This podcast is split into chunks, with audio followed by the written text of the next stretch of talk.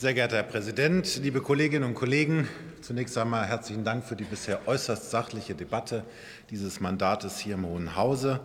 Denn auch zwölf Jahre nach dem Beginn des libyschen Bürgerkriegs und dem Sturz des Diktators Muammar al-Gaddafi ist Libyen nicht zur Ruhe gekommen. Es gibt weiterhin einen Konflikt zwischen den politischen Lagern, von denen keines ganz Libyen kontrolliert. Stattdessen gibt es getrennte Institutionen im Westen und im Osten des Landes.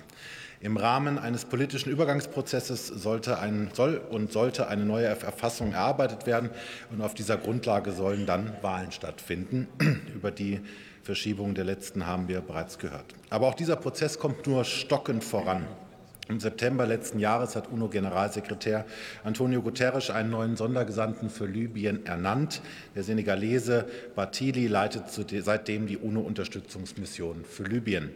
Die Vereinten Nationen haben ein Waffenembargo gegen Libyen verhängt, um Waffenlieferungen an die Konfliktparteien im libyschen Bürgerkrieg zu unterbinden. Die Europäische Union hat die gemeinsame Operation Irini ins Leben gerufen, um dieses Waffenembargo zu überwachen und umzusetzen. Trotz dieses Trotz dieses internationalen Engagements gibt es weiterhin Verstöße gegen das Waffenembargo. Es gibt Lieferungen von Waffen, Material und Kämpfern an die Akteure im Westen, aber vor allem auch an die im Osten Libyens. Hier gibt es also noch einiges zu tun. Und das tun wir auch mit der Operation Irini. Denn woher wissen wir denn so genau Bescheid über die Brüche des Waffenembargos? Das ist ein ganz erheblicher Verdienst der Irini-Operation. Die vielseitigen Aufklärungsfähigkeiten der EU von Schiffen über Flugzeuge und Drohnen bis hin zum Satellitenzentrum der EU tragen zu einem engmaschigen Lagebild zu den Verstößen gegen das Waffenembargo bei. Irini arbeitet sehr, sehr eng mit dem Expertenpanel des Libyen-Sanktionsausschusses der Vereinten Nationen zusammen. Durch die Weitergabe der Informationen von der Europäischen Union an die Vereinten Nationen tragen wir hier erheblich zur Transparenz bei. Diejenigen Staaten, die gegen das Waffenembargo verstoßen, werden somit sichtbarer, und der Druck durch die internationale Gemeinschaft auf sie wird erhöht. Deswegen wurde auch die Bedeutung der Irini-Operation für die Umsetzung des Waffenembargos mehrfach vom Expertenpanel der Vereinten Nationen betont. Daher möchten wir hiermit unseren Soldatinnen und Soldaten in der Operation Irini für diesen wertvollen Beitrag danken.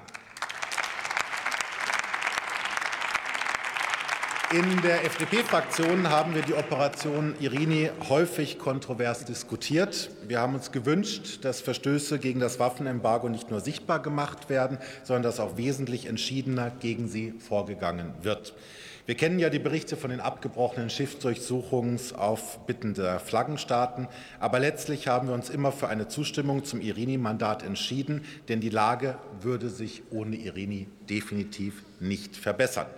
Die Verstöße gegen das Waffenembargo hören ja nicht auf, nur weil wir nicht mehr so genau hinsehen. Im Gegenteil, das Aufdecken der Missstände ist die Voraussetzung für deren Abstellung. Und das, meine Damen und Herren, gilt nicht nur für die Aufdeckung der Sanktionsverstöße, sondern auch für die Aufdeckung anderer Missstände. Zu den Aufgaben von Irini gehört es auch, einen Beitrag zur Zerschlagung des Geschäftsmodells von Menschenhändlernetzwerken zu leisten. Und da gibt es einiges zu tun. Geflüchtete in Libyen sind immer wieder willkürlichen Inhaftierungen und Versklavung ausgesetzt. Deswegen führt auch der Internationale Strafgerichtshof in Den Haag Vorermittlungen zu diesem Verbrechen durch und geht der Frage nach, ob es sich dabei um Verbrechen gegen die Menschlichkeit handelt. Es ist deshalb gut und richtig, dass wir in diesem Mandat unter Aufgabenpunkt 3j auch den Informationsaustausch mit dem Internationalen Strafgerichtshof aufgeschrieben haben. So kann Irini auch zu dieser wichtigen Arbeit des Internationalen Strafgerichtshofs einen Beitrag leisten. Und wo wir gerade beim Internationalen Strafgerichtshof sind, möchte ich an dieser Stelle erwähnen, dass wir es sehr begrüßen, dass der Internationale Strafgerichtshof Anklage gegen Wladimir Putin wegen Kriegsverbrechen erhoben hat. Dafür danken wir dem Chefankläger Karim Khan und allen weiteren Beteiligten. Es wird Sie nicht überraschen, die FDP-Fraktion stimmt dem Mandat Irini zu. Und 30 Sekunden schenke ich uns jetzt zur Osterpause. Vielen Dank.